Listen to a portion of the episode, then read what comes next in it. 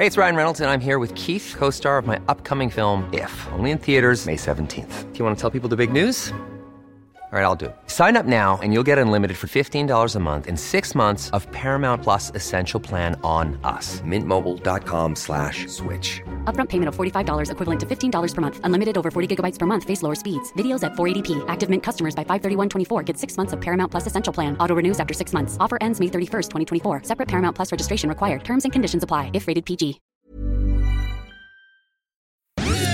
Dixo presenta Factor Kaiser con Max Kaiser. Dixo is back. Información trascendente con Max Kaiser. Factor de cambio. Factor Kaiser. Tema número uno. Año de Hidalgo. Adiós a la disciplina fiscal. Tema número dos. El inhumano desastre presupuestal en salud. Tema número tres. La siguiente batalla candidaturas a gobernar la Ciudad de México. Esos son los tres temas que vamos a ver el día de hoy en el episodio 105 de Factor Kaiser. Gracias por acompañarme en este inicio de semana. Vienen las semanas más divertidas, complejas e interesantes del año electoral. Aquí es cuando se empieza a preparar todo. Se empiezan a definir las candidaturas, se definen las personalidades, las alianzas, la lana que se va a utilizar el quién es quién. Pero lo más importante es que aquí empieza a definirse tu criterio, que eso es lo más importante. Tu criterio, tu forma de ver la realidad para eventualmente tomar la mejor decisión para ti, para tu familia, para tu entorno, para tu país. De eso se trata Factor Kaiser, que te conviertas en un factor de cambio porque entiendes bien lo que está sucediendo en este país. Acompáñame a ver los tres temas del día de hoy. Tema número uno Año de Hidalgo. Adiós a la disciplina fiscal. No sé de dónde viene la frase. No es mía, obvio. Pero la conoce todo el mundo. El año de Hidalgo se llama así porque se dice que el último año de un gobierno corrupto es año de Hidalgo y chingue su madre el que deje algo. Sí, así se llama, así es la frase, no la inventé yo.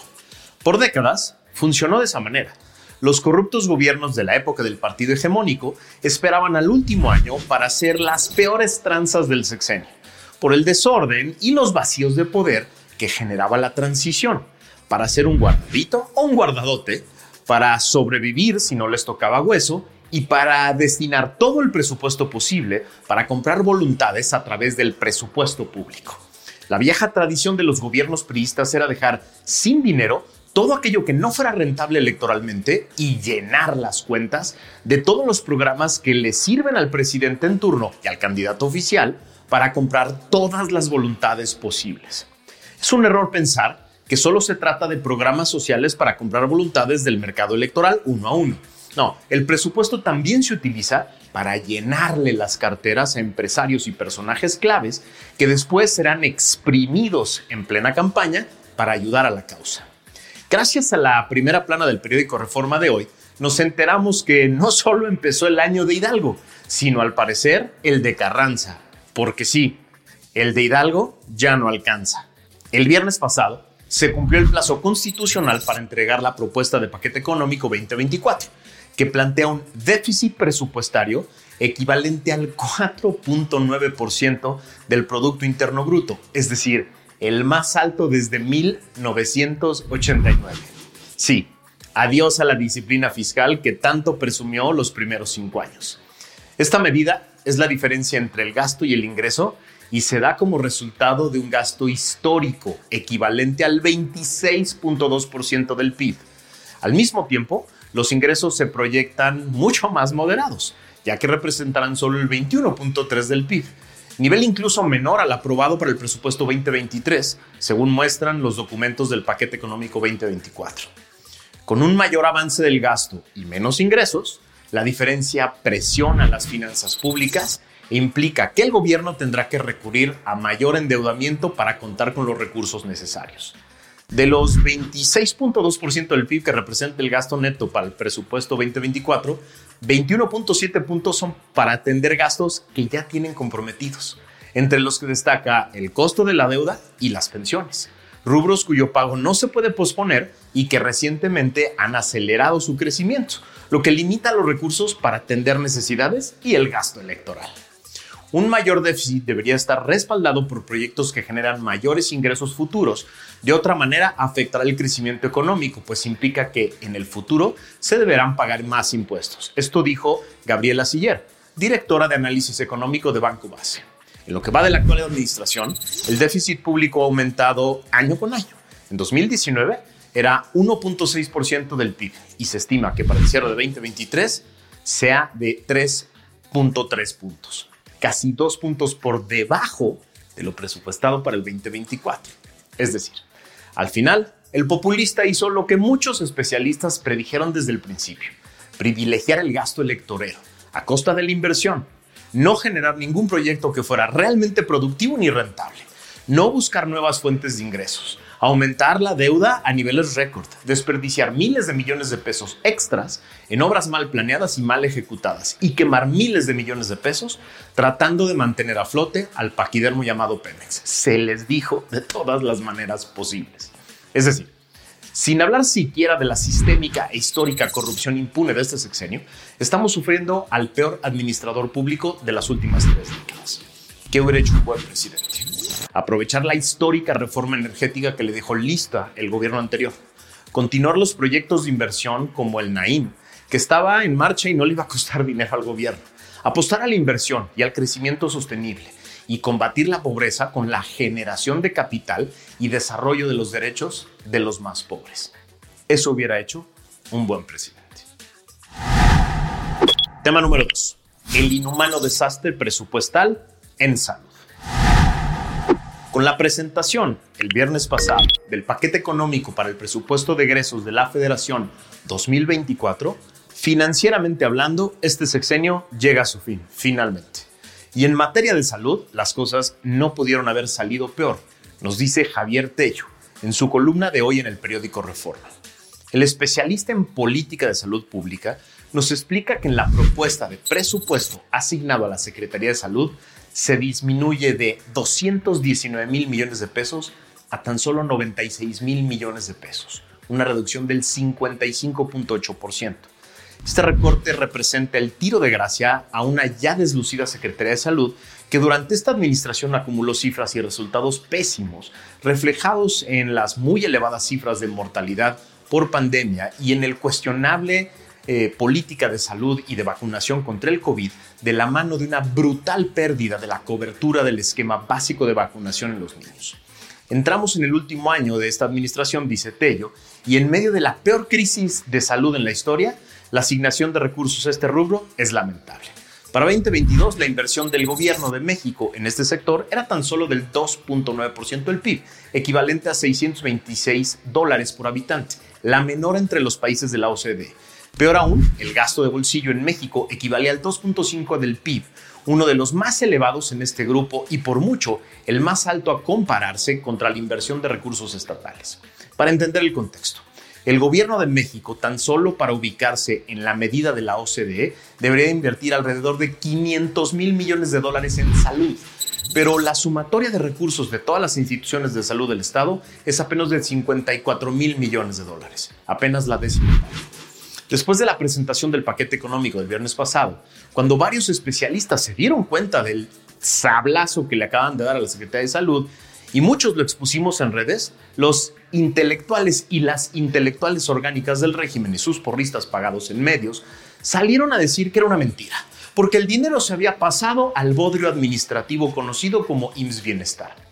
Lo que no dijeron esas tramposas y tramposos, porristas del régimen, es que este bodrio administrativo es un parche de emergencia creado al vapor por la caída del reciente y fallido Insabi, que trató de sustituir al exitoso Seguro Popular pero falló tan estrepitosamente que sus propios creadores lo destruyeron y trataron de aventarle la responsabilidad al IMSS que no podía ya con sus propios problemas.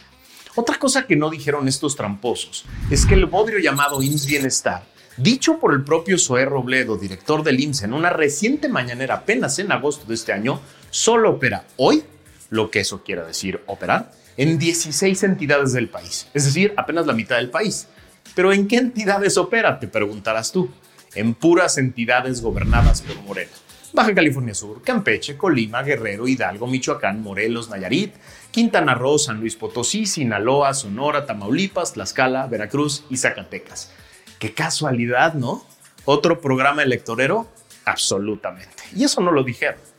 El flamante IMSS Bienestar, nos dice Tello, contempla 85 mil millones de pesos para medicamentos gratuitos, lo que equivale solamente a 1.300 pesos por cada uno de los 65 millones de usuarios prometidos por Zoe Robledo. Peor aún, dice Tello, el gasto asignado para atención a la salud a cada usuario de esta institución equivale a 619 pesos. Sí, ¿qué hubiera hecho un buen presidente? De entrada, no destruir por capricho instituciones que sí servían como el Seguro Popular pero también y sobre todo no prometer sistemas daneses, si no puede siquiera corregir sus propios errores, pero sobre todo no poner en peligro la salud de millones de mexicanos con fines electoreros. Es ruin lo que ha hecho el presidente y su grupo en torno a la salud pública. Y es igual de ruin que paleros en los medios de comunicación que antes se decían intelectuales y académicos que cuidaban los derechos humanos, traten de esconder la inhumana verdad del sistema de salud pública. Tema número 3. La siguiente batalla. Candidaturas para gobernar a la Ciudad de México. Se viene la siguiente gran batalla. La joya de la corona. La otrora bastión de Morena, la Ciudad de México. No solo tiene un valor electoral enorme por la cantidad de votantes que vivimos aquí, también tiene un valor simbólico enorme es la entidad que gobernaron tanto Claudia como su jefe y la que convirtieron en su bastión, fuente de recursos y fuente de alianzas.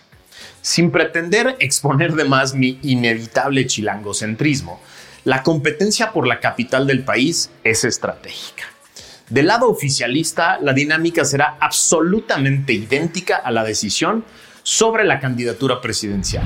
La va a decidir López, sin preguntarle a nadie y con criterios estrictamente personales. No se equivoquen, él decidirá.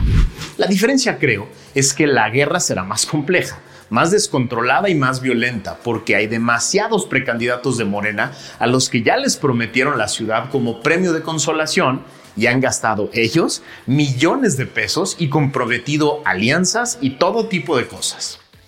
Hay miles de puestos, redes, alianzas y miles de millones de pesos en juego en esa decisión para ellos. Y estoy seguro de que la frágil disciplina morenista va a ser difícil que aguante porque las preferencias electorales en la capital se ven mucho más complicadas de lo que quisiera el obradorato desde el 2021, sobre todo en el poniente de la capital.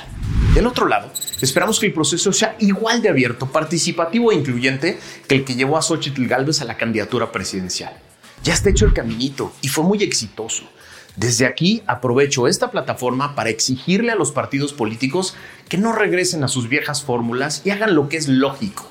Abran el proceso y dejen que los precandidatos compitan abiertamente para que sea el careo y la exposición con la ciudadanía como se vaya generando el mejor perfil, la mejor candidatura, la mejor plataforma para arrebatarle a Morena su bastión simbólico y estratégico.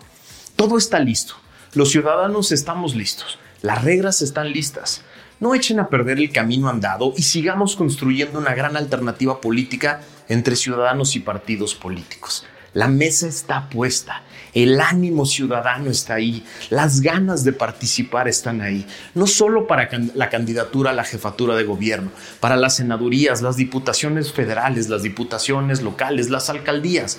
Todo está listo para que los chilangos nos pongamos a trabajar con ustedes los partidos para construir las candidaturas más competitivas, las más íntegras, las más llenas de contenido, las que nos muevan a todos a participar, a llegar a las urnas con la ilusión de que podemos transformar esta ciudad y al transformar esta ciudad, transformar al país. Los partidos políticos tienen que entender que es de la mano con nosotros. Nosotros tenemos que entender que es de la mano con los partidos políticos. Volvamos a generar este proceso lleno de positivos en los que ambos nos ponemos de acuerdo para participar en un proceso que nos lleve a escoger a la mejor persona, a la más competitiva, a la que pueda acompañar a la candidata a la presidencia para quitarle a Morena este bastión que es una mierda Esta ciudad es una, eh, eh, eh, es una desgracia en términos administrativos, de transporte, de seguridad, de desarrollo económico. Nada funciona en esta ciudad. En 2021 ya demostramos que le podemos arrebatar amor en esta evasión. Es momento de hacer la chamba, de hacerla juntos, de hacerla bien, de hacerla por todos. Gracias por haberme acompañado. Te pido que te suscribas aquí abajo y que le mandes este contenido a todas las personas que crees que tienen ganas de entrarle con todo a la reconstrucción de nuestra democracia. Dixo is back. En Sherwin Williams somos tu compa, tu pana, tu socio, pero sobre todo somos tu aliado, con más de 6.000 representantes para atenderte en tu idioma y beneficios para contratistas que encontrarás en aliadopro.com. En Sherwin Williams somos el aliado del PRO.